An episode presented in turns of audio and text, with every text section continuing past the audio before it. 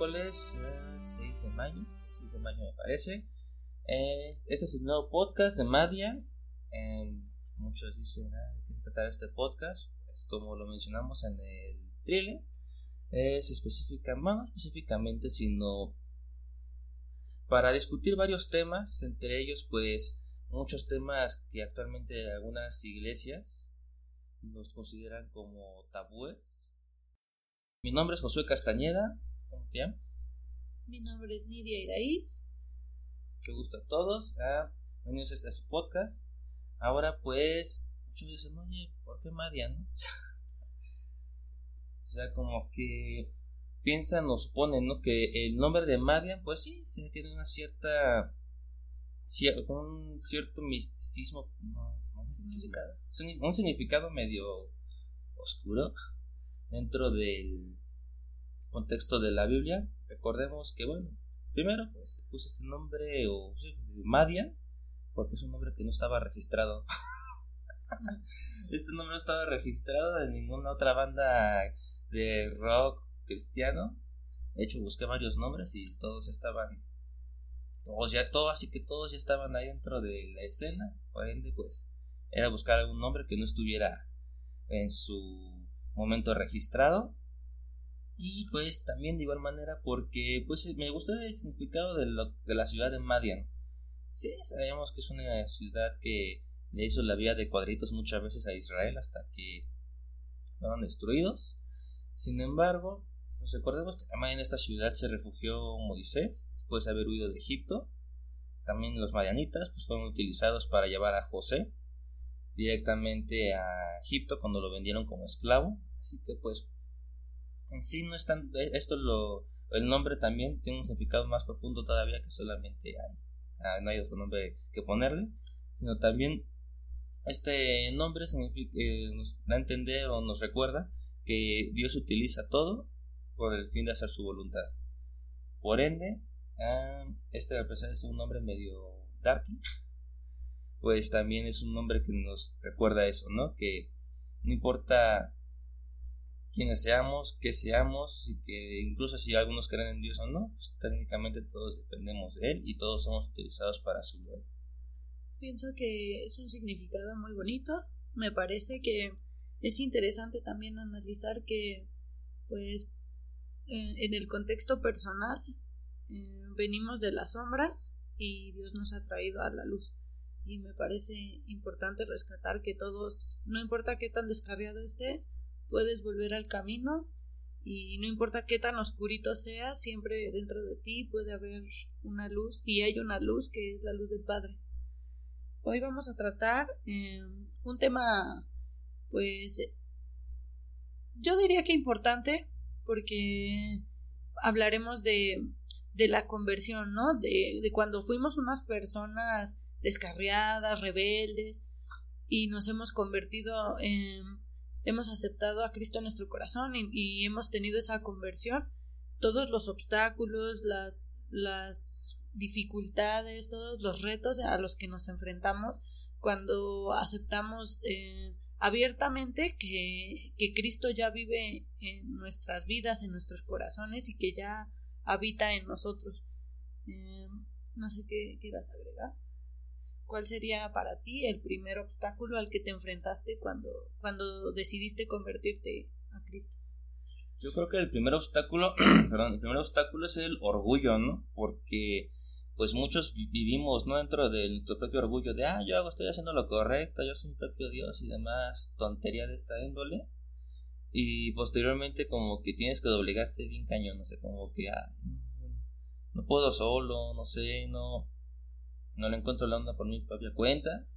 Y de repente pues ni modo tienes que decirle a Dios sabes qué me equivoqué puedo yo solo estoy bien estoy inmenso. O sea por mis propias manos no no le hallo la onda, o sea, como que es el primer obstáculo el orgullo.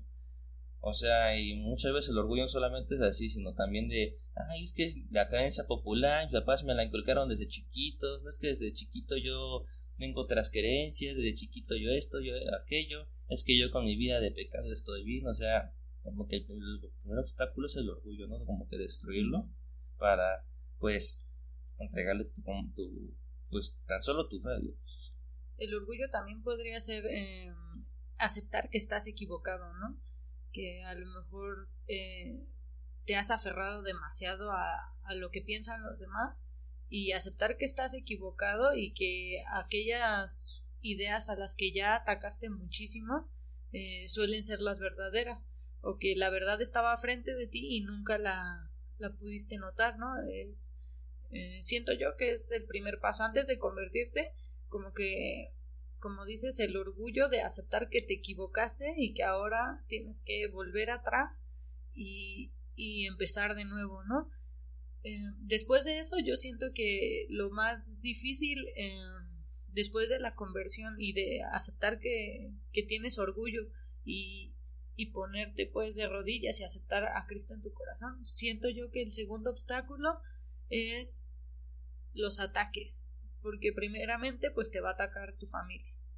Tus amigos te van a decir, oye, ¿qué onda? Pues no que tú eras bien 666 y ahora qué pasó, este, ¿qué onda contigo? Y va a haber burlas y va a haber ataques y, y hay veces que que hasta los ataques más feos van a venir de tu propia familia, de tus mejores amigos, de tu pareja, de los más allegados a ti.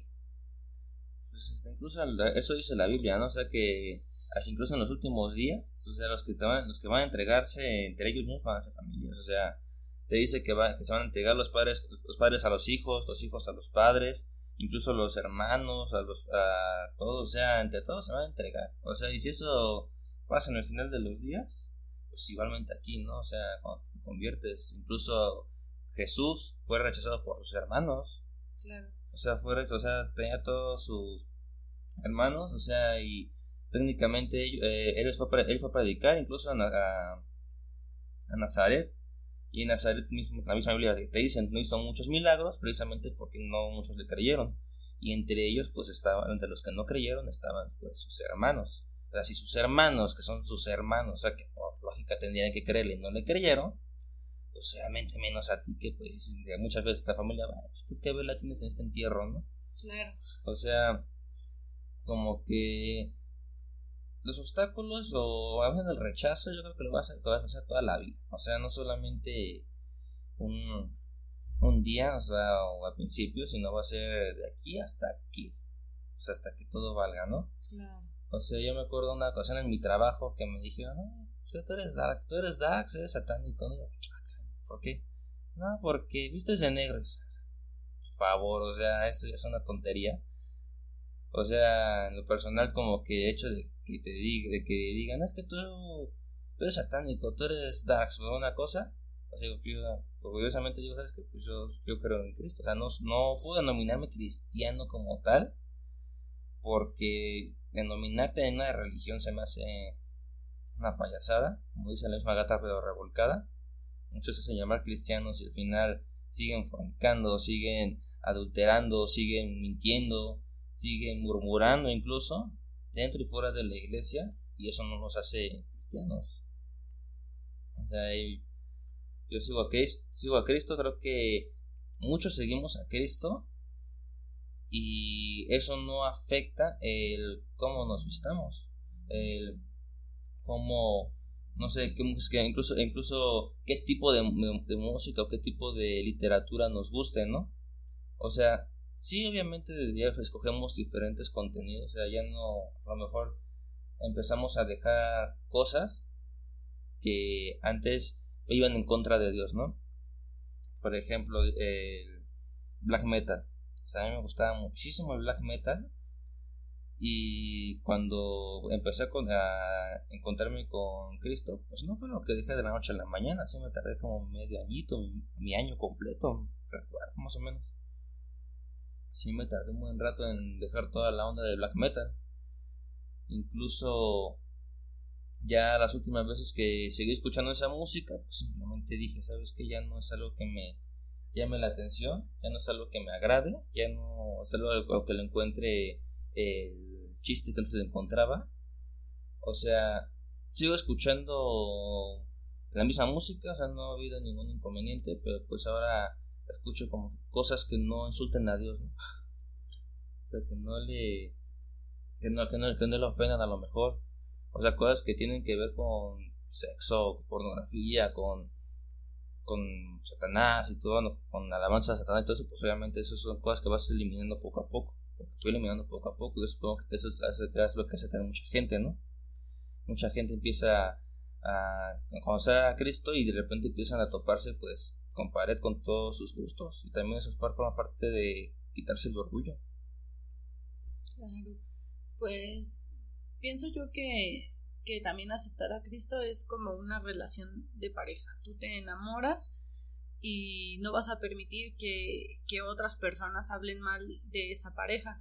Entonces, eh, yo creo que desde ese punto de vista, pues es normal que, que, por ejemplo, hablando de black metal, también me llegó a suceder, como tú dices, que bandas que me gustaban muchísimo o a las que yo seguía, eh, llegó el punto en el que su música simplemente dejó de gustarme porque hablaban mal de, de cosas a las que a las que yo no iba a permitir de, de, de, personas o de cosas o de creencias mías que yo no iba a permitir que fueran atacadas. Eh, además de que de que de que sentía que el mensaje que estaban transmitiendo no era el correcto y no me sentía como que ya tan identificada con las ideas. Entonces, pues en realidad yo no tuve que hacer nada, Dios fue transformando dentro de mí las cosas y sí es algo, un proceso que cuesta muchísimo, que tal vez tú fuiste rockero, eh, blacker o trasher y que fuiste mucho tiempo y te va a costar a lo mejor ese mismo tiempo empezar a desapegarte de esas cosas. O tal vez menos porque Dios obra de maneras misteriosas. Pero pero al final de cuentas si tú tienes una estrecha comunión pues siempre pues siempre va a pasar que, que las cosas van a mejorar y, y tú te vas a ir alejando de ese camino. Otra de las de las de los obstáculos o de las pruebas que por así llamarlo pasamos cuando, cuando entregamos nuestra vida a Cristo, cuando tenemos esa conversión, siento yo que es el miedo, el miedo que viene acompañado con las dudas. Muchas veces hemos tenido dudas, o al menos en lo personal yo he tenido muchas dudas, he tenido miedo de no hacer lo correcto, he tenido miedo de, de a lo mejor estar este, predicando algo que sea incorrecto, he tenido mucho miedo de fallarle al Señor, he tenido muchos muchos miedos, muchas muchas dudas también sobre mi fe, sobre muchas cosas, eh, pero siempre hay un momento de como de de quiebre, de quebrantamiento, en el que te das cuenta que todos somos débiles y todos podemos caer, pero el problema no es caer, sino que sigas aferrado a quien te va a levantar. ¿O tú qué opinas? Pues es que hay como que hay varios puntos que tratas que sí tenemos que desglosarlos, ¿no? Para entenderlos bien. Primero en cuanto al miedo, como que eh, eso ya es un miedo como que ya, o el miedo de, enseñar algo que no es correcto, pues es un miedo como que más avanzado, ¿no? Porque eso ya es como que más relacionado al ministerio. Todavía en la conversión, pues cuando estás, te estás apenas convirtiendo, pues la verdad es que no te interesa todavía predicar la palabra. O sea, no te interesa por el simple hecho de que pues es lo que apenas estás conociendo.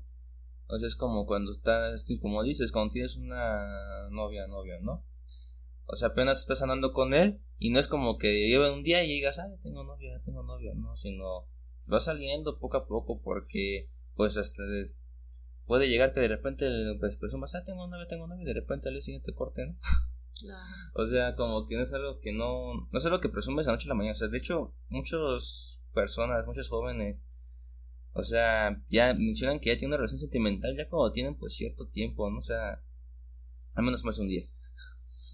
O sea, el, pues, ese miedo del que hablas en el ministerio, pues a lo mejor al principio es algo que se tiene, sin embargo, pues conforme vas estudiando más la Biblia, conforme vas investigando más fuentes extrabíblicas y, y así, y pues este, hasta incluso dejas de tener ese miedo, empiezas a como que compaginar lo que estudias con lo que estás viendo, con lo que estás leyendo en la Biblia. De igual manera, pues eso ya son estudios un poquito más profundos, no, la verdad no, no todos normalmente lo hacen, normalmente todos, muchos ni siquiera en la Biblia.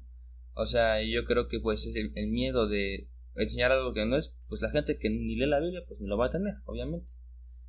O sea, y en el caso de la gente que se está estudiando la Biblia poco a poco y todo, pues sí, de repente, o sea, hasta incluso llega más el miedo de, oye, esta parte no la entiendo, ¿no? O sea, muchas cosas de Deuteronomio, de Levítico, de números, muchos no la entienden, por ejemplo, una, una, una, una, pregunta, una pregunta extraña. Son, estamos de acuerdo que son 12 tribus de Israel, ¿no? Son 12 tribus. Sin embargo, a los levitas se les, se les da la tribu de... ¿Cómo se llama? Se les da la tribu... Se les, se les da el ministerio de pues servicio el servicio a Dios. En el tabernáculo y posteriormente en el templo. En teoría, ahí deben quedar 11 tribus pero siguen siendo doce. La tribu de Manasés y la tribu de Efraín, los dos son hijos de José, son hijos de José. No hay una tribu de José. Solamente son doce tribus. Más, o sea, eh, una eh, son doce tribus. Una de esas tribus se divide en dos. Y por eso que se completa el doce. Más los levitas que se dedican al servicio. O sea, ese tipo de cuestiones, interrogantes, pues si de repente llegan a surgir, oye, pero ¿dónde llaman estos? Oye, ¿qué no entiendo esa parte? O sea, pero pues, nuevamente todo, o sea, como que es, eh, eso se resuelve pues e, e, investigando, leyendo. Y como que ese también es un miedo, ¿no? Cuando te vas convirtiendo en muchas cosas que no entiendes, muchas cosas que dices, oye, ¿qué? No, no le capto aquí la idea. O sea, cuando, cuando, cuando Jesús te empieza a hablar de final de los tiempos y lo compaginas con Apocalipsis de Daniel, o sea, llega un punto que dices, oye, ¿qué onda? O sea, muchas cosas no se entender, incluso Isaías, que es un libro un poquito largo, Daniel, que es un libro pues relativamente corto, ambos libros son muy difíciles de entender cuando estás apenas empezando, o sea, cuando apenas estás estudiando. O sea, hay muchas cosas que hasta piensas, ¿no? ¿Qué este, este, este, que está viendo? Este que, ¿Qué me trata de decir? Y ese también es un miedo, el, que, hecho de que hay una palabra que no entiendas. O sea, porque Mm, a ese miedo radica no, oye, yo estoy entendiendo una cosa, pero yo creo que a, lo mejor es otra. O sea, digo, este problema, pues sí sucede nuevamente al principio, ¿no? O sea, cuando apenas estás empezando a estudiar la palabra, ya cuando ya llevas a lo mejor un tiempo, pues ya no tienes tanto este problema. Y yo creo que llega un punto en que este ya se elimina, ¿no? Vamos a ¿cómo ves ahí? Pues yo pienso que sí, el conocimiento te te, te da herramientas para, para quitar ese miedo, para alejarlo de ti. También pues vas creciendo en tu fe, vas conociendo más de Dios, lo vas conociendo más a Él, vas eh, dándote cuenta de las grandes cosas que puede hacer en tu vida y ciertamente eso va quitando el miedo, te va fortaleciendo en la fe y te va y si tú eres de las personas que estudias que lees, que te tratas de documentar, no solo bíblicamente, porque leer la Biblia es lo fundamental, la oración es lo fundamental, pero también estudiar extrabíblicamente argumentos te va a dar mucha más confianza y certeza de lo que de lo que tú puedes compartir con los demás y además te vas a sentir súper seguro de lo que tú crees. Y, y además que al momento en que compartes las ideas tendrán muchos mejores argumentos a que solo hablar este a lo mejor con un con una persona que es atea no te va a servir tanto el argumento de la fe porque pues él no conoce la fe. Pero si tú le hablas con argumentos extrabíblicos con basados en la ciencia en la biología en, la lógica hasta en la propia filosofía eh, pues puedes llegar mucho más lejos. De hecho en nuestro en nuestro en nuestra experiencia personal creo que nos ha servido más eh, los argumentos que son netamente lógicos eh, para nuestra conversión. De hecho, a nosotros eh, creo que nos llegó muchísimo más eh, la actitud o, o los argumentos, no tanto espirituales, porque tú y yo no éramos espirituales, pero cuando empezamos a comparar las cosas con la ciencia, cuando empezamos a documentarnos, a leer la Biblia, a, a compararla con otras, con otras cuestiones y otras ciencias, nos dimos cuenta que en realidad, lejos de estar separada la ciencia de Dios, lo apoyaba bastante bien y caímos de rodillas. Entonces, pues creo que una cosa no está peleada con la otra y creo que como lo mencionamos en un principio, Dios ocupa todas las cosas que a lo mejor parecieran contrarias para obrar a su o para contribuir a su obra más bien. Pues sí, de hecho, actualmente ya no es tanto, o sea, hasta muchas iglesias ya lo denominan así, ya no es tanto el hecho de que alguien diga, ay, no creo en Dios porque no existe, sino no quiero creer en Dios porque no me conviene. O sea, porque cuando llegamos, muchos dicen, ah, no, que... Pues, había una actriz porno, ¿no? Que, me, que, sí, que se había vuelto cristiana. Y de repente, ay, ya no, porque dicen que la pornografía es mala. O sea, como que pues, dices, pues obviamente, ¿no? O sea, para mi punto de vista es lógico, ¿no? O sea, la pornografía y la fornicación pues van a estar mal. Claro. O sea, y hay mucha gente así, o sea, que se convierte eh, o quiere convertirse y se dan cuenta, ay, el adulterio es malo, no, pues ya no me conviene. Oye, ¿sabes qué? Que, que, que es que me dice que no puedo, no, debo confiar en las riquezas, pues ya no me convierto, ¿no? Que, ay, es que, es, que Dios le pidió a, es que Dios le pidió a, a Abraham, le pidió a su hijo Isaac. Ay, no, pues yo no me convierto, creo, si Dios le pide a mi hijo. O sea, mucha gente está tan, conforme con su vida de pecado, con su vida material, que ya no es tanto el hecho de creo en Dios o no, creo en Dios o no, porque existe o no existe, sino es no creo en, creo en Dios o no porque me conviene o no. O sea, incluso muchos cristianos, entre comillas cristianos, dicen voy a creer en Dios porque me conviene, porque para no sé, me conviene para un estatus, me conviene para tener algo que hacer los domingos, me conviene para estar ahí viendo qué, qué puedo hacer, ¿no? O sea, y pues siendo sinceros, cuando, o sea, muchos dicen, no, es que esto te permite eh, conocer a Dios y Dios lo va a utilizar a su favor. La verdad es que muchas veces no es cierto, o sea, muchas veces o sea, llegan, llegan muchos al ministerio, llegan muchos al cristianismo, llegan muchos a, a la Biblia incluso. O sea, y hasta mismo Pablo lo dice, o sea, ellos nunca fueron de nosotros. O sea, vinieron aquí, pero nunca fueron de nosotros. O sea, eso te das cuenta después de que pasa mucho tiempo, ¿no? O sea, digamos,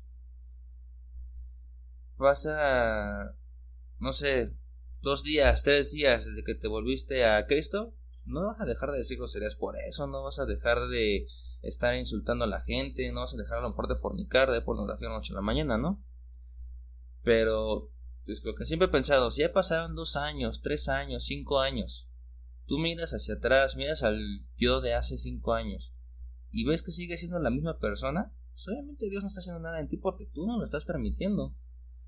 O sea, en cambio, muchas personas pasan dos, tres, cuatro meses y de repente hay un cambio en ellos, pues gloria a Dios, qué padre, ¿no?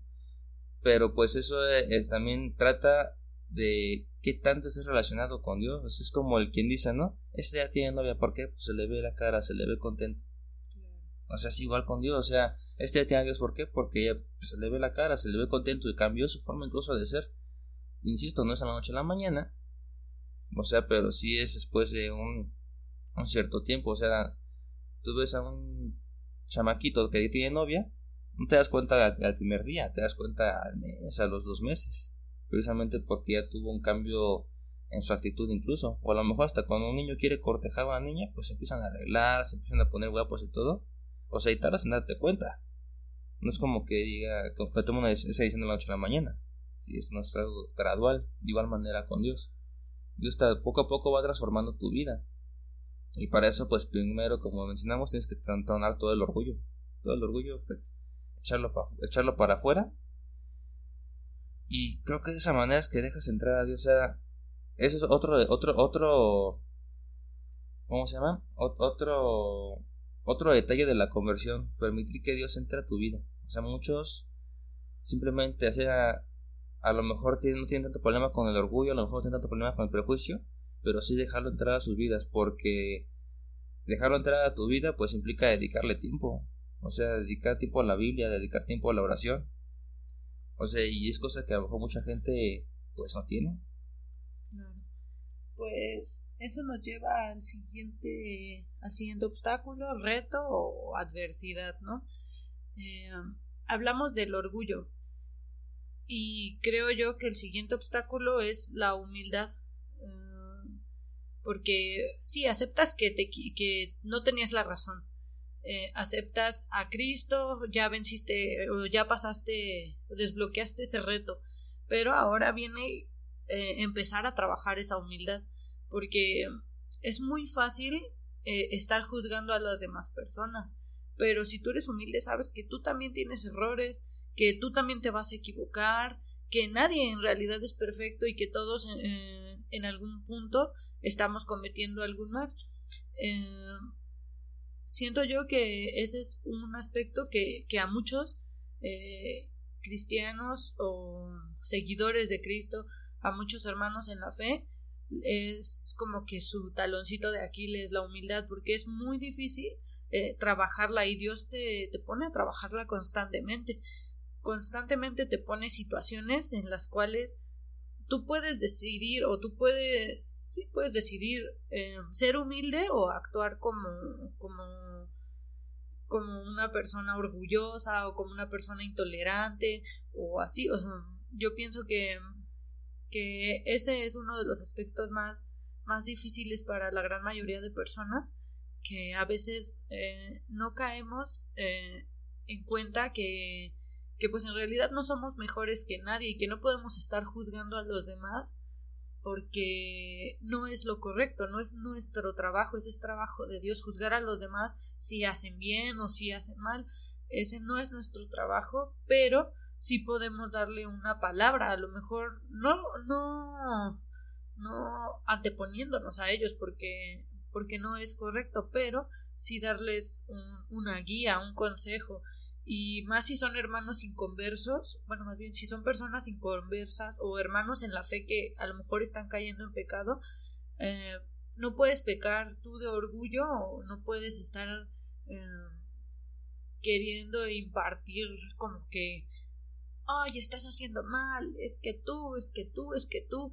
o sea, no puedes llegar a, con esa actitud porque siento yo que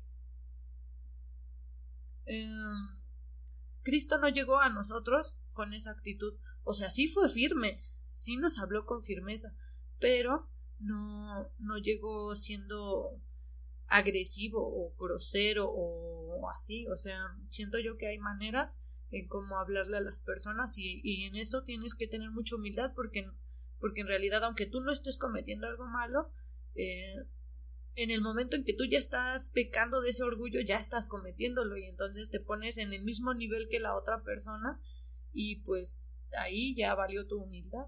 Y, y en, en ese caso y en muchos otros casos se demuestra que, que Dios te pone a trabajar la humildad constantemente. Bueno, es que allí hay, un, hay dos, dos puntos. El primero es que obviamente a una, a una persona que a una persona que está en conversa no le puedes llegar a decir, ah, te vas a morir, te vas a ir al infierno, ¿no? O sea, obviamente no puedes llegarle así. O sea, ni siquiera Jesús lo hizo así. Sin embargo, la gente que ya está en la palabra, ya, tiene la palabra, y hasta incluso Jesús sí lo hizo, fue con los fariseos, y por algo los llamó sepulcros blanqueados.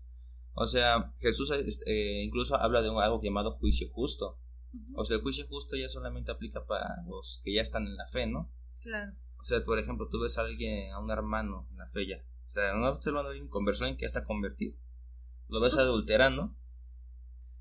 Obviamente, al momento en que tú le digas, está mal que estés adulterando, no, es, no estás emitiendo un juicio. O sea, como un juicio, eh, como dicen, una crítica constructiva y demás. Pero por eso hice el énfasis de que no puedes llegar tú a juzgarlo. O sea, reprender las acciones que estén mal son una cosa, pero juzgar a tus hermanos en la fe eso ya es trabajo de Dios. Y tú puedes llamarlo una vez, dos veces, y después, o sea, hay un proceso para llamar a esa persona, no puedes llegar a juzgarla inmediatamente. Pero la Biblia se lo denomina juicio justo. Ese es un pequeño detalle, o sea, la Biblia sí maneja algo llamado juicio justo, que específicamente, bueno, es solamente para entre hermanos, ¿no? En la fe. O sea, y es utilizando la, bueno, no utilizando como tal, sino exhortándolos a que dejen ese pecado, no por el bien de un, no por el bien propio, no por el bien de, de los demás, sino por su propio bien de del individuo que está pecando, ¿no? O sea, por el, insisto nuevamente en el ejemplo de un hombre, un hombre una mujer adulterando. O sea, le, le o sea, él sabe que está adulterando, o sea, no dice que tú le digas que estás adulterando, porque lo sabe. O sea, él incluso sabe que es pecado. O sea, él sabe que está condenando. O sea, y por ejemplo, muchas iglesias incluso hasta lo hacen así. O sea, se dan cuenta que alguien está adulterando. O sea, eso sí, la Biblia te maneja que el juicio justo se hace apartado de los demás. O sea, no vas a llegar y delante de toda la congregación ahí el pastor, ¿no? O sea, este hermano que ya fue cachado. O sea, obviamente no lo hace. O no tendría por qué hacerlo porque hay iglesias que sí, lamentablemente así lo manejan. O sea, es la Biblia, te lo menciona, se, aparte, le pone aparte, se le exhorta, a, o sea, no se le dice que está pecando, no se le dice que está haciendo mal, porque pues no creo que sea ingenuo y no lo sepa. Entonces se le exhorta a que deje ese pecado. O sea, se le dice, hermano, un ejemplo, ¿no? Se dice, hermano, deja, deja de adulterar, deja a esta mujer, tienes familia, hijos, bla, bla, bla. ¿No? O sea, en caso de que esta persona pues no entienda, se le llama con otros dos testigos, o sea, que sean imparciales, o sea, alguien que no esté ni a favor ni, a favor ni en contra de una parte o de la otra. Ese es el proceso del que hablábamos hace un momento. Y, y sí estoy totalmente de acuerdo en que, en que a un hermano que está haciendo um, algún acto incorrecto, pues la misma Biblia lo dice, ¿no? Que tú tienes que llamarlo y que tienes que reprenderlo por amor a él y por, por amor a, a Jesús y a su salvación, o sea, por, por el bien de esa persona lo tienes que traer de vuelta. Pero también siento yo que a veces um, muchos hermanos en la fe o así solo están buscando el momento en que ver caer a otro hermano para para reprenderlo, como tú dices, frente a todos, ¿no? Como para humillar a esa persona y siento yo que eso no es correcto porque porque eso lejos de ayudar a la otra persona la puede alejar eh, totalmente de, de de la congregación tal vez ya si se alejara de, de Cristo no ya es como que asunto suyo porque pues pienso yo que si te hace alguien algo pues no te vas a desquitar con Jesús o sea eh, eh, me parecería como que la, la solución más ilógica de, de, de hacer, ¿no? Pero sé que muchos hermanos en la fe, pues al final de cuentas sí se han alejado de Dios, se han alejado de la iglesia por eh, a lo mejor como los tratan en la iglesia, a lo mejor porque en la iglesia los excluyen. Eh, me he dado cuenta que muchos hermanos, si ven que tú estás tatuado, o que si tú te vistes de negro, o que si tú tienes actitudes que, que a lo mejor no son con, como las más comunes dentro de, de, la congregación te excluyen o, o te satanizan y siento yo que eso pues también es emitir un juicio que no corresponde a las personas. No, es que eso es otra cosa, eso ya es otra situación, o sea, la Biblia se maneja el juicio justo, que bueno, es cuando estamos pecando, ¿no? Pero pues también hay un juicio que es antibíblico, de hecho, que es precisamente de ese del que hablas. O sea, y de hecho es antibíblico que reprendas a una persona delante de los demás. Claro. O sea, la Biblia te dice que un hermano se le reprende en privado. O sea, ya se le reprende ante los demás, ya cuando le reprendes en privado y esta persona no entiende. O sea, ya en el último de los casos es cuando ya se reúnen a todos los ancianos y todo y se le expulsa. O sea, ya no se le, se le busca exhortarlo nuevamente a que deje el pecado, no, simplemente se le expulsa de la congregación. Como pasó en Corintios con el tipo, con el muchacho que pues estaba fornicando con su madrastra, ¿no? Claro. O sea, y e, bueno, e, incluso muchas personas en efecto, o sea, en muchas congregaciones dicen eso, o sea, se basan en tu, en tu riqueza, en tu forma de vestir para decir eres de Dios o no. O sea, hay algunas congregaciones que dicen Dios, tú no estás con Dios, ¿por qué no? Porque no, porque no donas mil pesos para el Dios, es que no me alcanza. Sí, por eso estás en Dios, porque Dios no si te no, ya te hubiera ya te hubiera prosperado Sí, tanto, claro. ya te hubiera prosperado mucho, o sea, y eso es una completa mentira. O sea, hay otros que te dicen, oye, es que tú estás en Dios, ¿por qué? Porque te gusta vestirte color negro, o sea, digo, no estoy enseñando mis partes, no sé si, o sea, no estoy no, no estoy mostrando al ojo humano o a cosas privadas, o sea, por ende, pues no tendría por qué haber ahí, pues alguna, al- alguna situación, ¿no? O sea, hasta incluso hace poco estaba viendo un video de chavo, ¿no? Predicando y todo. Y un montón de gente, oye, tiene tatuajes. Digo, te vale que tenga tatuajes. O sea, escucha la palabra y deja de fijarte en qué tiene y qué no tiene, ¿no? Claro. O sea, como que desde ahí, o sea, tú puedes ver a una, a una persona X o Y. O sea, si, si te habla de la Biblia conforme a la palabra de Dios, conforme a la Biblia, o sea, la apariencia pues va de lado. O sea, hay muchos pastores, o sea, no quiero mencionar nombres, pero son muchos pastores que surgieron en los noventas, a principios de los 2000. O sea, bien vestidos, o sea, muy formales, la verdad. O sea, muy caritas los tipos. Pero pues hablando pura apostasía, o sea, hablando pura. Hablando del evangelio de la prosperidad, que si no donas a la iglesia tanto dinero, no eres hijo de Dios. Cómprate tu. ¿Cómo se llama? Tu astilla de la cruz de Cristo, tu, aren- tu tierra, tu, tu granito de tierra santa, o sea, todo ese tipo de cosas. Por mucho que.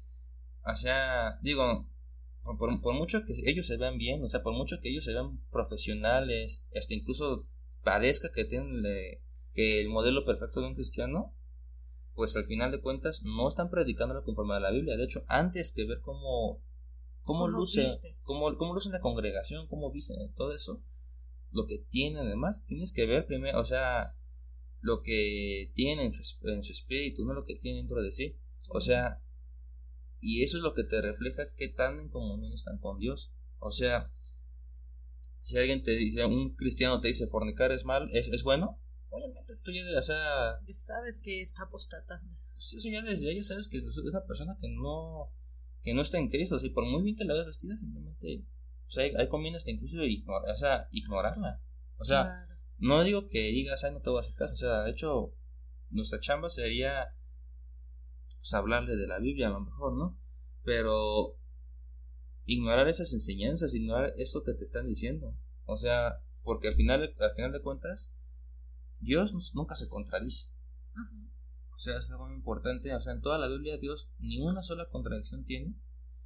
O sea, todo va relacionado con algo. O sea, y muchos tienen esta cuestión que se hace llamar profetas, se hacen llamar apóstoles, ¿no? Profetas de naciones y demás, tontería y media.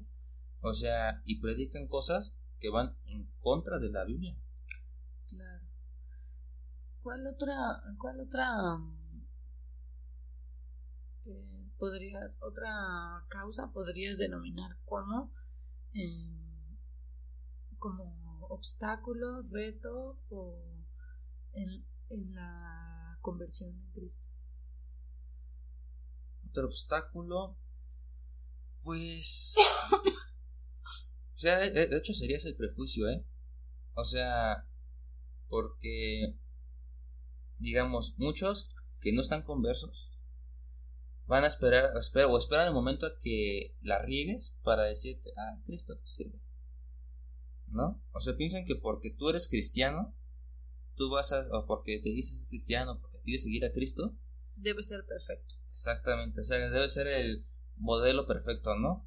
O sea, y es que ellos sí tienen un prejuicio, o sea, muchos tienen el prejuicio de que los cristianos son testigos de Jehová. Sí, sí, O claro. sea, digo, enti- entiendo, entiendo que no todos nacemos sabiendo, ¿no? O sea, y muchos piensan que leer la Biblia es ser testigo de Jehová. O sea, que te van a, que te van a ver con tu portafolio, que te van a ver con tu sombrerito, que hasta, que hasta tú te vas a, se te va a crear la piel para que seas güero, güero quesos, ¿no? Dicen algunos. O sea, y obviamente pues, no, no funciona así. O sea, obviamente el hecho de que tú sigas a Cristo no te, no te hace ser más o menos pecador. Lo que sí es que te hace ser consciente de que eres pecador. O sea, y lo que muchos, por ejemplo, personas que están en, en, una, en, una fe o en otra, no reconocen. O sea, dicen, no sé, o sea, yo tengo mi fe, yo creo en Dios, pero a veces voy a la iglesia y estoy de acuerdo, pero está bien que tome, está bien que me drogue, está bien que fornique, total, pues todo el mundo lo hace porque yo no lo hago, ¿no? O sea, tienen, o sea, entre comillas creen en Dios, pues sí, hasta los demonios creen en Dios. Sin embargo, ellos no están conscientes de su pecado, o sea, ellos justifican que lo que están haciendo está bien. O sea, y de hecho muchos manejan ese término de, ah, quien me la hace, quien me la paga. Oye, ¿qué fe tienes, no? Pues tal crees en Dios, sí. O sea, desde ahí estás, demuestras que tienes una fe, tal cual. O sea, y al contrario, eh, la persona que sigue a Cristo ya está consciente de que está pecando. O sea, está consciente de que la riega, está consciente, no sé, de que tiene un problema con las drogas, que tiene un problema con la pornografía, con la fornicación, con el adulterio a lo mejor, o que tiene un problema con las, o hasta incluso con algo tan, tan, no sé, como las groserías, ¿no? O sea, tú ya reconoces que estás haciendo mal, ya no justificas el mal que estás haciendo.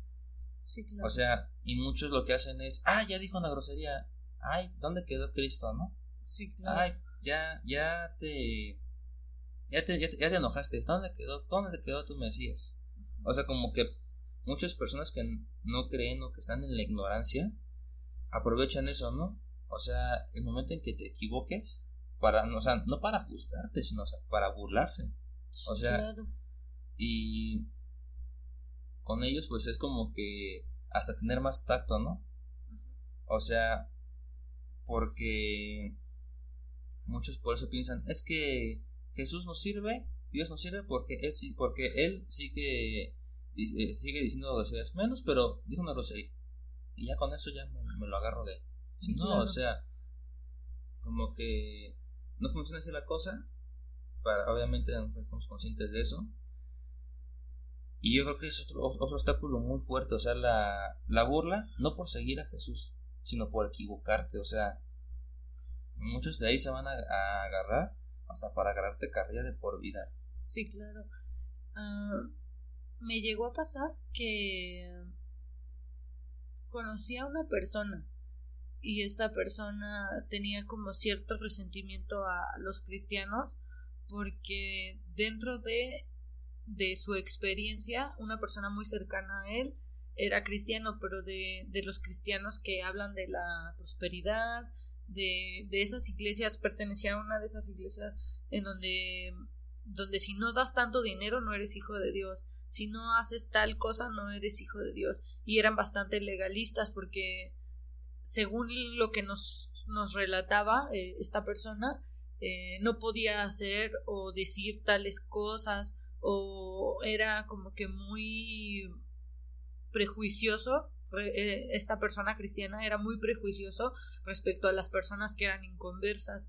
Entonces él empezó a tomar mucho odio a los cristianos y cuando recién nosotros nos convertimos tratábamos de acercarnos o tratábamos de predicarle pero él era muy reacio a, escucharnos por por el mismo prejuicio que ya traía de, a lo mejor eh, de a lo mejor eh, hermanos en la fe que, que estaban actuando de una manera incorrecta o que estaban apostatando tal vez o que sus congregaciones tenían o enseñaban la palabra de Dios de una manera muy incorrecta. Y pues hay mucha gente que a lo mejor no en este momento no todavía es inconversa, que a lo mejor no conoce de Dios y que tienen ese prejuicio de ay, el cristiano de tal lado, porque todos conocemos a alguien que, que, que es cristiano y que es avaro, que es avaro, que es este a lo mejor que tiene que se aprovecha de la necesidad de las personas así o en algún punto lo llegamos a conocer y tal vez por esa persona que conociste piensas que todos los demás son igual y en realidad pues no es como juzgar a una persona tú vas a un país y te trata mal una persona y ya por eso piensas que todas las personas de ese país son groseras pues creo que es algo muy tonto no entonces pienso que, que también eso tiene mucho que ver, ¿no? La forma en cómo nos comportamos con los demás que, que hace que nos tengan en un concepto a lo mejor equivocado. y también como dices, hay ya personas que tienen ese concepto de, ay, los aleluyos, ay, los perfectos, ay, y siempre están buscando, como dices, eh, el momento en que te equivocas, pero no solo para hacerte burla, sino para ya llegar a agredirte o, o a tambalear tu fe, porque muchas personas eh, cuando les dicen, ah, pues si tú ya fueras tan cristiano, ¿por qué sigues haciendo esto? ¿Por qué sigues vistiéndote así? ¿Por qué sigues escuchando rock? ¿Por qué sigues escuchando metal? ¿Por qué haces esto? ¿Por qué te gusta este tipo de música? Y mucha gente piensa, bueno, y si tienes razón, y, y más si eres como que nuevo en la fe, ese tipo de cosas sí hacen tambalear a muchas personas. Y, y yo creo que lo que puede ayudar, más bien lo que siempre ayuda es que leas la Biblia, que te acerques a Dios y entre más cerca estés, lo que digan las demás personas no va a hacer tambalear tu fe. Así es, de hecho Jesús nos menciona que lo que hace daño no es lo que entra a la, por la boca, ¿no? Al final dice que termina en la, en la letrina. De hecho, Jesús lo que dice que lo que hace daño es lo que sale de la boca la lengua es una, un, arma muy poderosa que puede llegar a corrompernos a nosotros por dentro e incluso a los demás que la escuchan, ¿no? Donde posteriormente incluso a,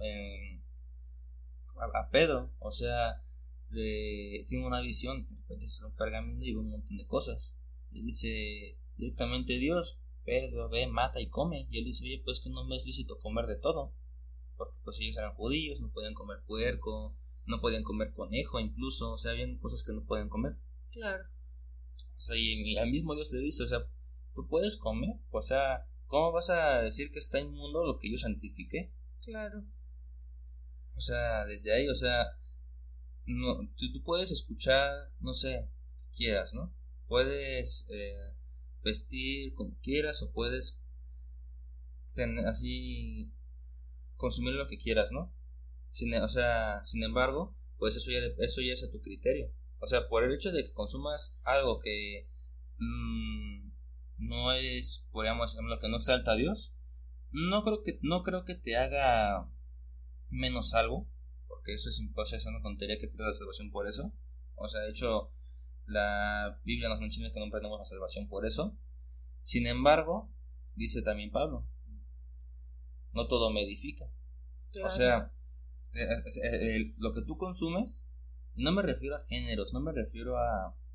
No me, no me refiero a alimentos específicos, sino lo que tú consumes te, te puede acercar más a Dios. O sea, no te va a alejar, pero te puede acercar más a Dios. O sea, si por ejemplo a alguien que le gusta el reggaetón, ese que habla de en mami y todo eso, ¿no? O sea, y, si dice, dice convertirse en Cristo y sigue escuchándolo, pues está. O sea, eh, ya eso habla mucho de su relación que tiene con Dios. O sea, no lo va a hacer menos salvo, pero no lo va a acercar para nada a Dios. No, de hecho puede actuar como piedra de tropiezo porque, pues, el mensaje que está transmitiendo a tu cabeza es totalmente contrario a, a una idea correcta, ¿no? O sea, un mensaje que te dice que ven, hazte para acá y así, o sea, creo que lejos de alejarte de una actitud incorrecta, te está acercando porque ya lo traes en tu cabeza y ya es más fácil que cometas un error de ese tipo, de fornicación o de, de adulterio, si traes esa idea ya como que implantada en la cabeza a que no la trajeras. Entonces, pues, siento que, que ese es también uno de los obstáculos más grandes a los que se enfrentan sobre todo los, los jóvenes que están eh, acercándose a Cristo. Por eso muchos jóvenes se alejan, porque la presión social eh, ejercida sobre ellos es demasiado grande y a veces más grande que su amor por Cristo. Y, y a lo mejor en sus escuelas, no, es que si tú eres cristiano seguramente eres un ignorante. Si tú eres, este, si tú crees en Jesús es porque eres un burro o porque eres eh, muy tonto o así, o sea, me he topado con gente eh, pues universitaria que sus argumentos en contra de Dios o de, de la creencia religiosa católica pues es, es que los padrecitos, es que esto, es que aquello. Y yo pienso que como ya lo hemos hablado mucho tiempo antes en nuestros en vivos y así, para que tú puedas criticar algo siempre tienes que conocer y no puedes acusar a la iglesia por una por acciones del hombre. O sea, si tú quieres atacar a Dios como, o sea, a Dios eh, directamente, no lo puedes atacar con las acciones del hombre. Lo tienes que uh, tienes que investigar sobre él y si vas a hablar mal de él, tienes que saber sobre él, ¿no? No puedes atacar por lo que hagan los demás. Y mucha gente actúa así, mucha gente se enoja con, con sus iglesias, con, llámese la religión que sea, o sea, se, se enojan con sus iglesias presbiterianas, católicas, eh, cristianas, eh, a lo mejor con sus sinagogas, se enojan por acciones de, de los líderes o de la, de la misma congregación y culpan a Dios. Es que fulanito ya me hizo cara, es que fulanito esto, es que si Dios fuera tan bueno no permitiría que violaran a los niños, o sea, y pienso que ese tipo de actitudes Dios las permite, pero son consecuencia directa de nuestro propio pecado. Y si lo permite es por una razón tal vez en este momento no la puedes conocer o no no no la puedes entender, pero en algún momento la vas a entender. Todos hemos pasado por una situación en la que nos sentimos como que atrapados y decimos, oye Dios, ¿por qué nos abandonaste? ¿Por qué nos haces esto? Pero cuando pasa el tiempo te das cuenta por qué Dios permitió que te pasara eso. Y pero mucha gente que no está en la fe, pues se agarra de eso para ponerse en contra de Dios. Y ese tipo de cosas son las que te comento que, que la gente usa para atacar, ¿no? Como para para decir, ay, es que tu Dios esto, es que tu Dios aquello. Y pues, sí, perdón. y este, y siento que desde ahí se arrastra un problema bastante grande. Sí, la presión social es bastante fuerte. Bueno, ya nos acercamos casi al final del programa. Ah, pues sí, sí, son muchos obstáculos los que se tienen. Son, de hecho, yo pienso que son demasiados obstáculos, o sea, no creo que un programa se alcance a todos al 100%.